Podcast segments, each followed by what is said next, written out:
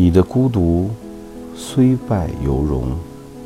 你写了成百上千条微博、朋友圈或日志，有些是写给专门的人看的，但往往这个人看不到，不会看，也不想看。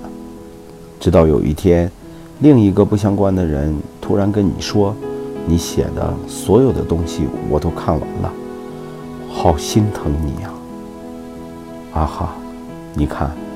真正在乎你的人，读的不是你的某条心情，他们想读的，是你的整个人生。